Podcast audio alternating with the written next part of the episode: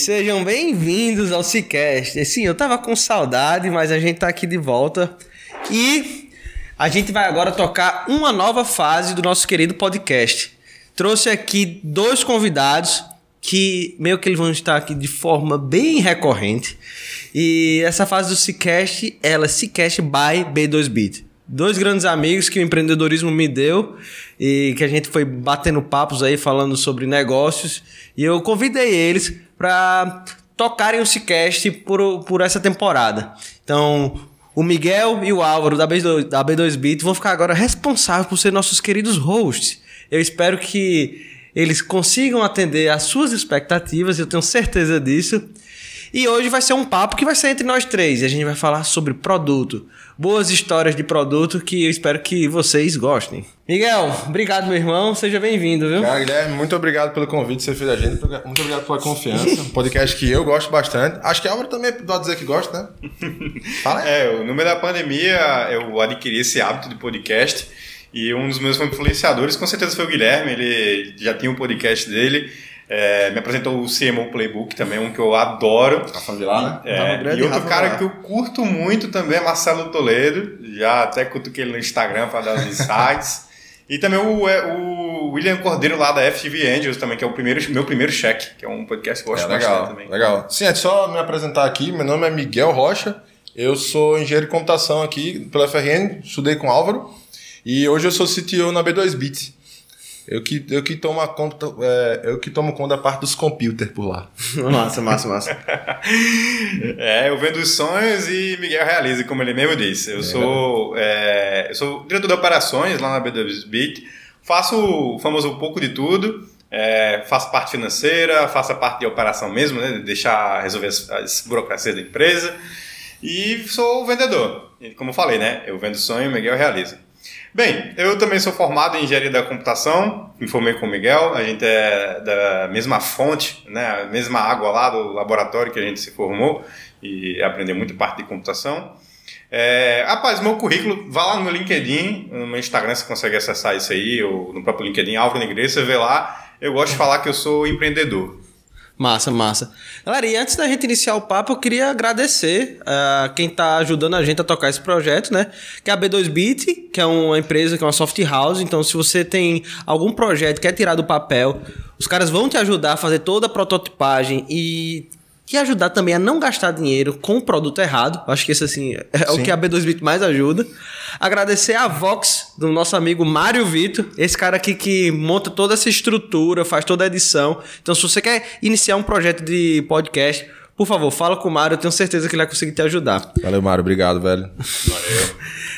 E também a Poti Ventures, que é o nosso grupo de investimento anjo. Então, se você tem uma startup e acha que já está no momento de conseguir investimento, manda lá um oi pra gente no Instagram, no nosso site, que vai ser um prazer ouvir o seu pitch.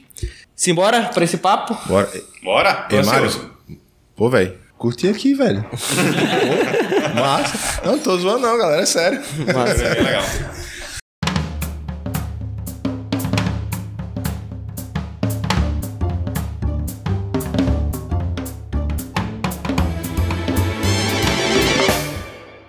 Então, a ideia que hoje é que a gente fale sobre, sobre histórias de produto, né? E eu acho que a gente pode começar esse, esse papo falando uma história que deu errado. Ah, sim.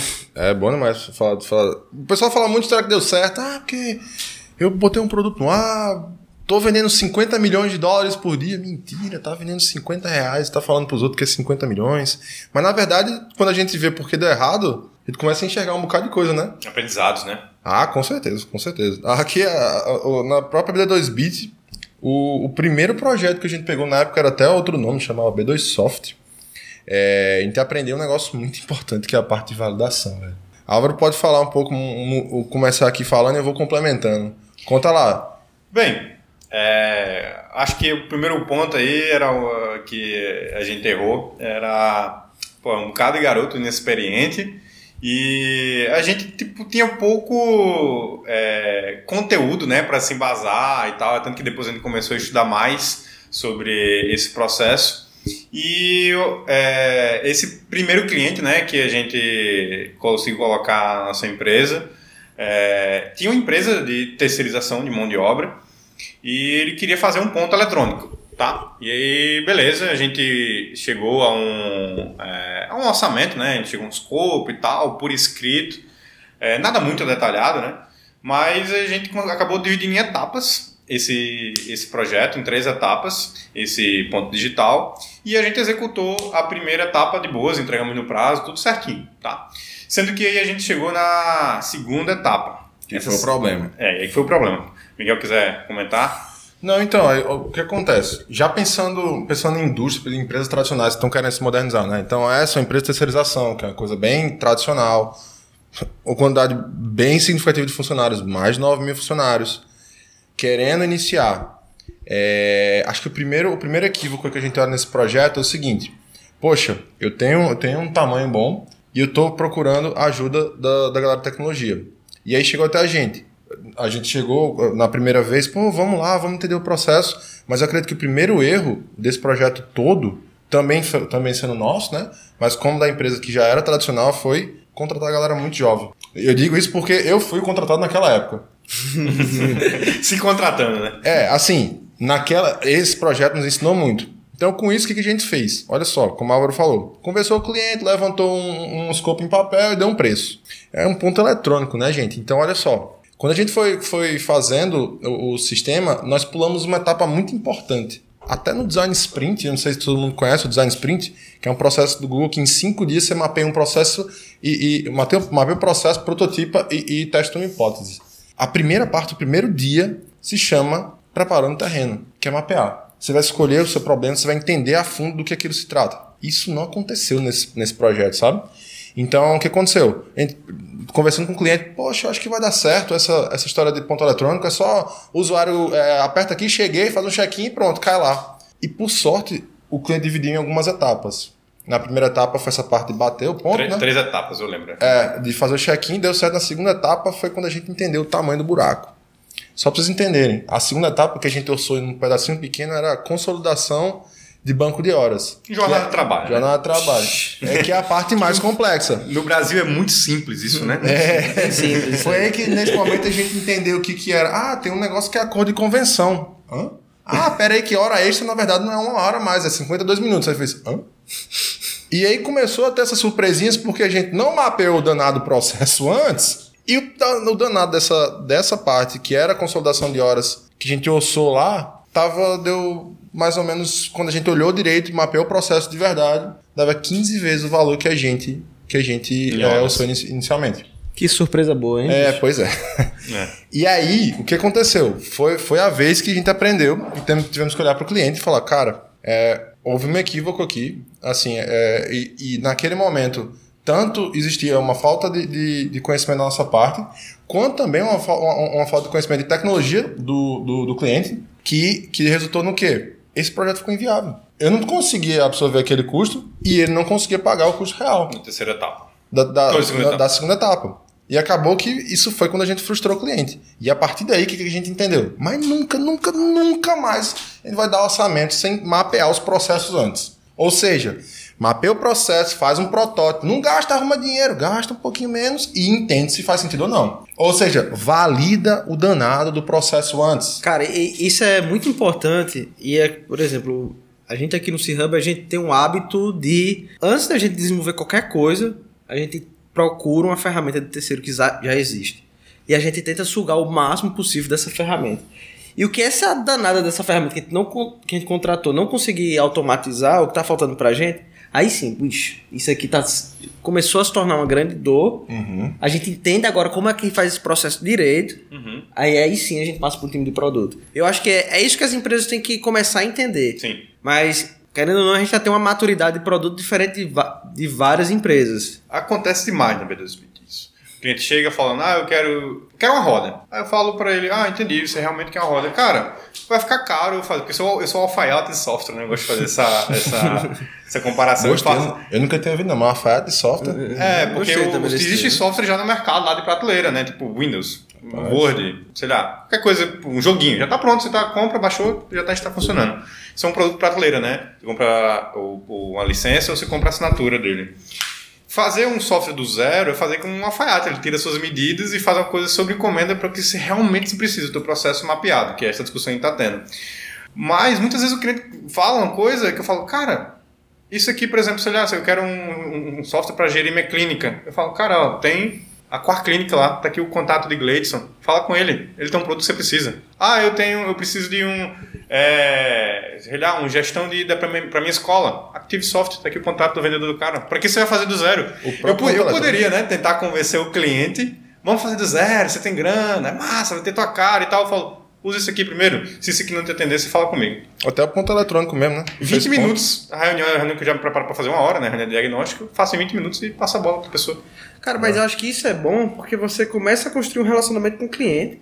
E assim, no caso de vocês, né? Não, ter cliente que tem baixa maturidade de produto não é bom. Porque É verdade. O, o cara ele acha que ele quer, precisa de um de um prédio gigante, como na verdade ele precisa só ali de uma cabaninha, tá entendendo? Uhum. É. Pra resolver aquele problema dele inicialmente. Que é um negócio de, de tanto de mapeamento de processo de alinhamento expectativa, né? É isso, isso que é importante, porque o, o mapeamento do processo vai alinhando as expectativas. Então, quanto mais você testa, você vai fazendo isso em pequena escala, como um protótipo numa sprint. Ah, Perfeito. no fim de uma sprint de duas semanas ou uma semana, você tem lá é, três interfaces, 150 telas mapeadas, tudo bonitinho. Aí é uma coisa. Mas também você pode ir numa escala maior, né? Tipo, por exemplo, você pega, você pega algumas, alguns serviços gigantes hoje, tipo o Nubank. Não que ele começou pequeno, não é isso. não é que ele começou pequeno. Mas na escala de um banco, por exemplo, ele começou com a parte mais básica, que seria terceirizando uma operação bancária, acho que era Bradesco, não era Bradesco? Bradesco, né? Acho que era. Claro, o Safra aqui também, não foi? É. Ou foi Bradesco ou foi Safra. É um banco aí. É, foi um banco, pronto. Foi um bancão. É um bancão, exatamente. Ele virtualizava o bancão e operava o cartão. Ele começou a validar as hipóteses dele e aí foi andando, né? Crescendo. Não, isso foi muito massa, assim. O caso do Nubank eu adoro porque tipo, ele resolveu uma dor gigante, que é acesso a crédito no país. Poucas pessoas tinham. Tipo, e ter um cartão de crédito era difícil. E ele também gourmetizou um cartão de crédito, né? Ele É. botou, fez um cartão de crédito roxo, que não existia ainda. É, tinha experiência de você receber um pacotinho diferente É. e tudo mais. Tem aquela coisa, se você indicar um amigo, né? Então dá aquele. aquele... Não, member, mas era exclusividade. né? É, exato. Ei, é. me indiquem um convite no começo, você tem que é, é, dar um na velhinha para conseguir esse convite. É verdade. Não, mas é massa isso, porque os caras começaram com cartão e, e agora o produto tu- tornou-se outra, outra coisa, né? E, mas foi o quê? Tipo, foi cartão de crédito. Que foi cartão de crédito. Aí depois do cartão de crédito, ele passou a ser a no conta, né? Não, na verdade foi, foi- foram em fases. Primeiro o Nubank começou com sendo um cartão de crédito virtualizando é, uma, as outras, os outros bancos, né? então operava por baixo dos bancões. Sim. E daí depois ele virou a Nu Pagamentos, ou seja, partindo do princípio que ele entendeu que existia uma demanda real por cartão de crédito, com atendimento bom, que é até uma coisa que ele batia e não tinha agência, né? Ah, não tem Nossa, agência. isso era muito bom, não ter que visitar a agência. Ah, pô, não, não é isso, não é isso. Nem me fale. aí depois disso aí foi, foi no pagamentos. E aí veio, né? Toda aquela coisa dele formar a, a, os- a base de fãs, né? É, ele criou a base de fãs, e depois virou o- a conta, né? É, Aí veio trazendo aí conta PJ, aí agora comprou até a Easy Invest e aí veio que virou no Invest, né? Exato. O que eu acho legal do Nubank é que eles foram tateando muitas coisas, muitas coisas que a gente até acha, vou comentar já já, que é uma surpresa aqui que, que quebrou a nossa cabeça ainda agora, antes É de começar esse podcast, que eu comentei esse dado, já já eu falo. Mas eles foram tateando, né, esses, esses, esses serviços que eles podiam oferecer para os clientes dele. É, e, pô, uma coisa que eu acho que mudou demais esse negócio foi de abrir conta e tipo de boleto também, né? Por exemplo, eu quero depositar uma grana, não tem que ir no banco. Eu posso pagar um boleto e aquele, aquele boleto eu posso pagar por, por outra conta. Pá, vou fazer uma transferência de uma conta para outra, eu não preciso fazer pagar aquele dinheiro. Eu posso emitir o boleto, né, de cobrança para um amigo ou posso pegar aquele boleto e esse valor que eu pago cai na minha conta, né?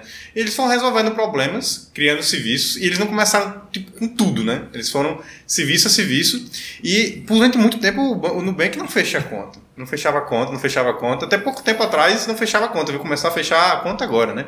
Muito parecido com essas grandes startups que a gente vê, né? Tipo a Tesla, a SpaceX. O Uber, né, que veio dar lucro agora. Veio, veio dar lucro agora porque quis, mas é, muito, é, isso é justamente para é, até levantar é, um raciocínio né, nesses, nesses empreendedores que estão aí, que tem negócios que são lucrativos, mas os caras não é, porque o cara tem o famoso orçamento zero, que o cara não quer lucrar nada para investir tudo aquilo para crescer. E eu vi que no Nubank pegou isso daí e usou muito bem para entender o, teu, o consumidor dele, o que o cara queria, né? Ele queria um atendimento humanizado, no final das contas. Sim. Coisa simples. Simples, é. simples. É, essa parte do atendimento eu acho que é o grande, grande, grande, grande diferencial do Nubank. Sim. Ali, lutando também com a simplicidade do produto, que eles caras fazem de uma forma uhum. fantástica. Mas tem uma coisa que eu acho massa do produto deles é que eles poderiam ter começado com uma conta digital. Mas eles entenderam que tinha que fazer cartão de crédito, que era uma boa estratégia de aquisição do cliente. Sim. Então, olha como os caras vê produto, né? E se fosse falhar, falhava menor, né? Falhava pequeno. Exatamente. E eles tinham, como você disse, né? os caras estavam usando a, a infra de, os, de outros bancos uhum. para fazer a operação de cartão de crédito. Literalmente um revendedor, né? É, Exatamente. É igual botar roupagem, né? Pegou a pessoa, botar roupagem, tá aqui. Quase virtualizava ali, né? Então, olha a habilidade dos caras de, de usar produto como, aqui, como aquisição de cliente e aí vem o, o ponto de você evoluir o teu produto para conseguir o quê? Construir receita. Sim. Que é aquele dado aí, solta essa, porra. Deixa eu falar. Meu amigo, isso aqui foi semana passada. É, minha namorada também é, já foi do setor financeiro, assim, de bancos, né? Ela não é mais não? Não, não é mais não. Hoje ela é controller no colégio. No colégio por aí. que talvez seja patrocinador, não sei, não posso falar nomes, né? Quase que eu falava aqui. É, mas vamos lá, ó. Uns dados aqui que eu. Pô, isso aqui quebrou minha cabeça. Ela saiu do BTG, bicho. Saiu do BTG. Caramba. é. O BTG está patrocinando, né? Como vocês escutaram aí, o BTG patrocinando esse cast. Mas vamos lá, para quebrar a cabeça de vocês também. Logicamente que o Nubank ele fica muito triste quando você atrasa a, a, o, o teu, a tua fatura, né? Que ele ganha em cima sobre esses juros é aí, juros, sobre né? o cartão de crédito. Mas teve um dado aqui que quando eu olhei, eu tive um infarto cerebralzinho, assim. Que foi basicamente 20% de como o dinheiro como o Nubank faz dinheiro é por recarga de celular, cara. É bizarro esse E uma cara, coisa.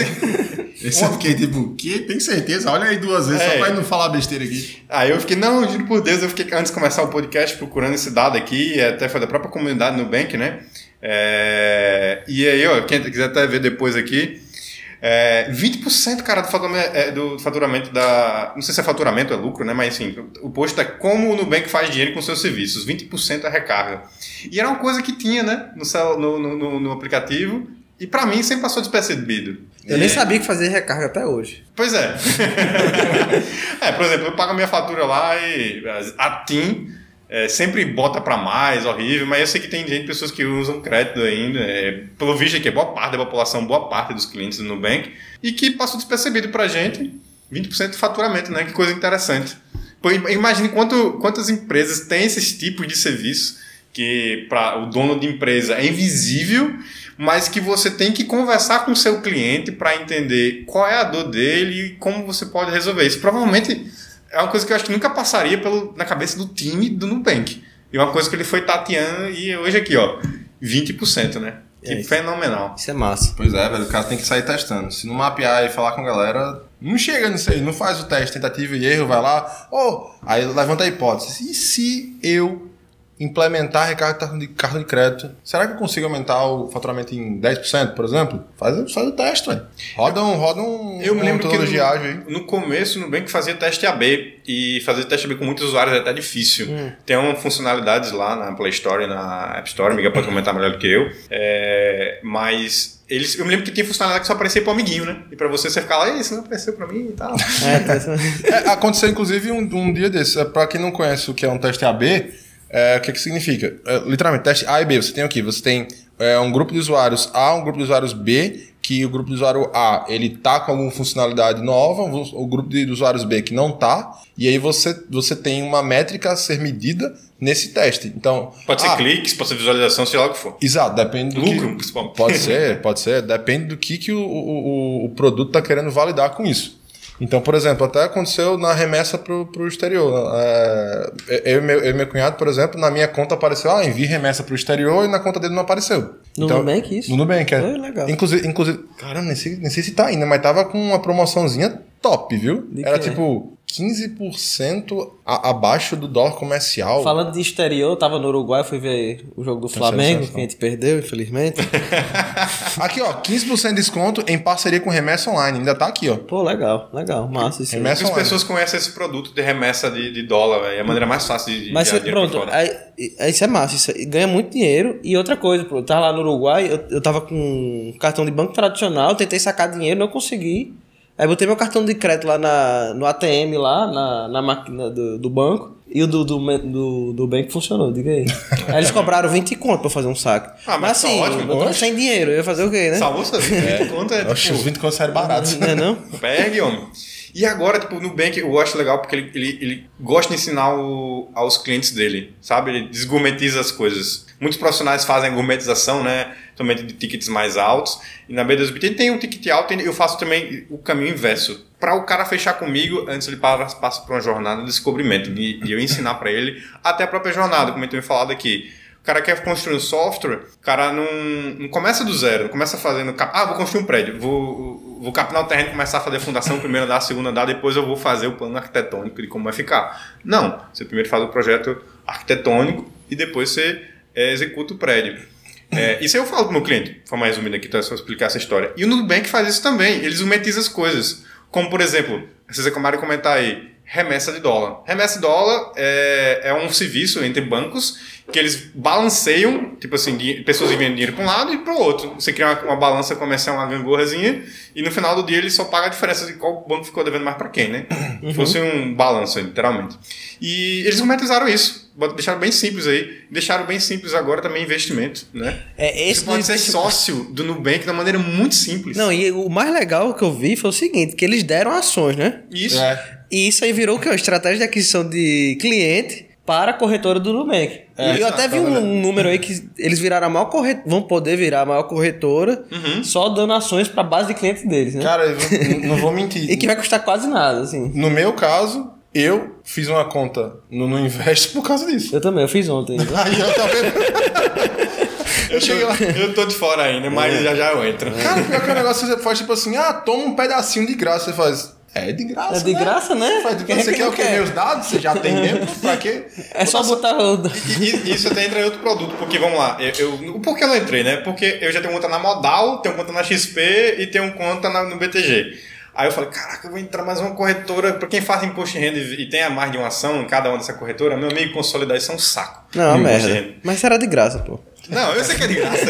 Mas, pô, cara, porra, tu nascendo fazer imposto de renda. E é até engraçado imposto de renda, né? Porque você fala assim, pra receita, receita, eu não. é, você sabe o quanto eu devo? Eu, Cara, eu sei quanto você deve. Pô, me ajuda aí então a fazer imposto de renda. Não, você que tem que fazer o imposto de renda. Mas e se eu errar? Aí eu lhe prendo.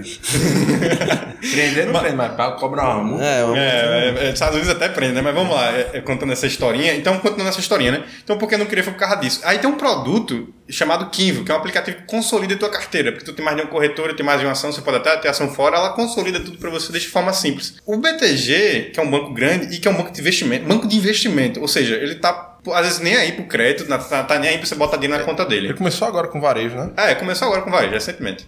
É, cliente dele antigamente, tipo assim, de banco, pessoal, é, é- é pessoa física, tá? Só pra. Não, pessoa física, eles sempre atenderam, mas o ticket dele para inicial era tipo 3 milhões, 4 milhões, sim. aí você Tá, começa no, é. no BTG. Beleza. É, aí começou agora. No atacado, né? É, a pessoa. Mas aí, o Banco Gigante que só trabalha com investimento, ou seja, com ações, não tinha um consolidador de carteira. Aí, pô, em vez de eles fazerem um com o time técnico deles, que eles têm um time técnico, eles compraram uma startup, que é até uma startup do primo rico, é Thiago Negro, né? E João Kepler, chamada essa Kinvo. E aí, até hoje, e compraram faz, eu acho que um ano, não lembro, por aí. E até hoje eles usam essa, esse motor do Kinvo e não fizeram do zero. Ou seja, eles pegaram um produto validado já no mercado e botaram dentro. Bicho, eu eu dei a Kimvo, bicho. Não gosto. Eu, eu gosto da. Eu já testei várias porra dessas consolidadoras aí. Hum. O que eu mais gosto foi uma planilha. eu tenho também. Não, Delombello, não sei se já viu isso aí. Não, eu tenho uma planilha. Cara, essa De- Delombello é foda, pô. O cara fez uma planilha que é um monstro. Aí ele já integra com a B3 e, fa- e faz toda a conciliação. Ah, o cara E eu- me ensinou. E, e é uma comunidade, pô. Isso que é legal. Você paga 20 reais por ano, aí você tem acesso às. Aí ele fica atualizando a planilha. Porque a planilha já tem um endpoint de consulta da B3 É, e e dos corretores. massa. Quem me ensinou co- corretagem lá no começo foi. É, eu esqueci o nome dele. Arlindo Lindo, não com aquele lá laboratório da gente que tinha lá, lá Que tava até na Stone, tava na eu disse. Enfim, aí ele que me ensinou, tô- aí ele me vendo- mostrou essa planilha, eu me lembro disso aí. É. Foi um cara que me ensinou a consolidar a carteira Essa e tudo planilha é foda, essa planilha é é foda. muito boa mesmo. Mas aí, enfim, consolidador de carteira, né? Engraçado.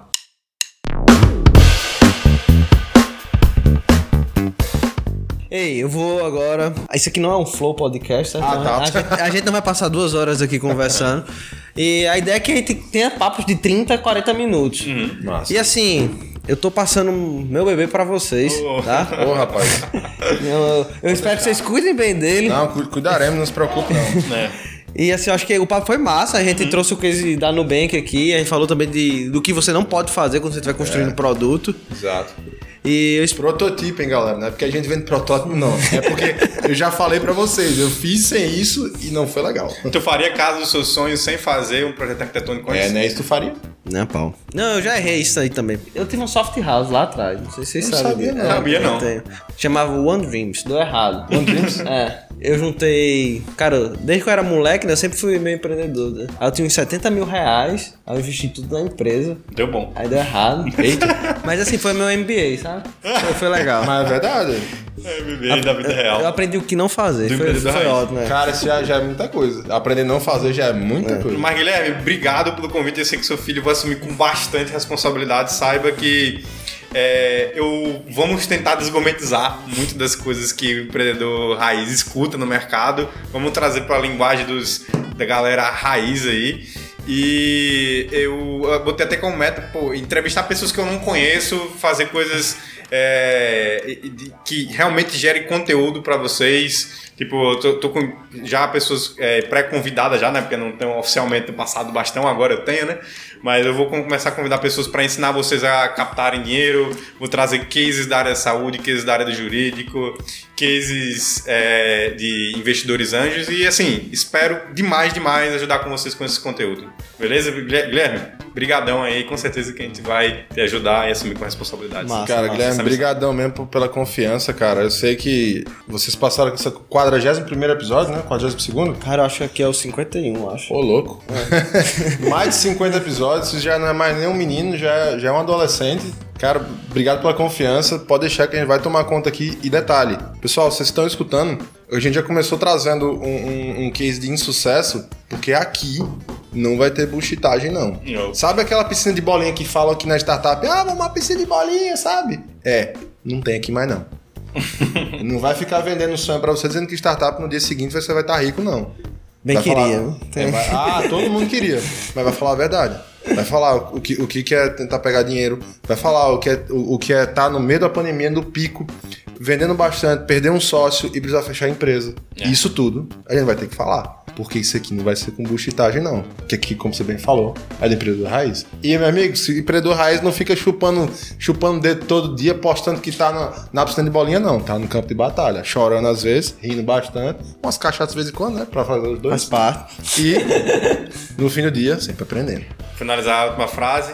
Work hard, have fun and make history. Aí, ó. Isso aí, viu? Eu quero matar a porra do anglicanismo também, viu? Vamos trabalhar nessa porra. Foi embora, pessoal. Foi um prazer. Espero estar com vocês aí e tamo junto. Valeu, galera. Foi.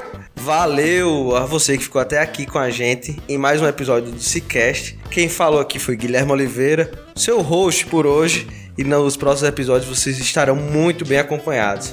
Se você gostou desse episódio, não esquece de compartilhar com seus amigos e amigas. E a gente se vê no próximo Cicast.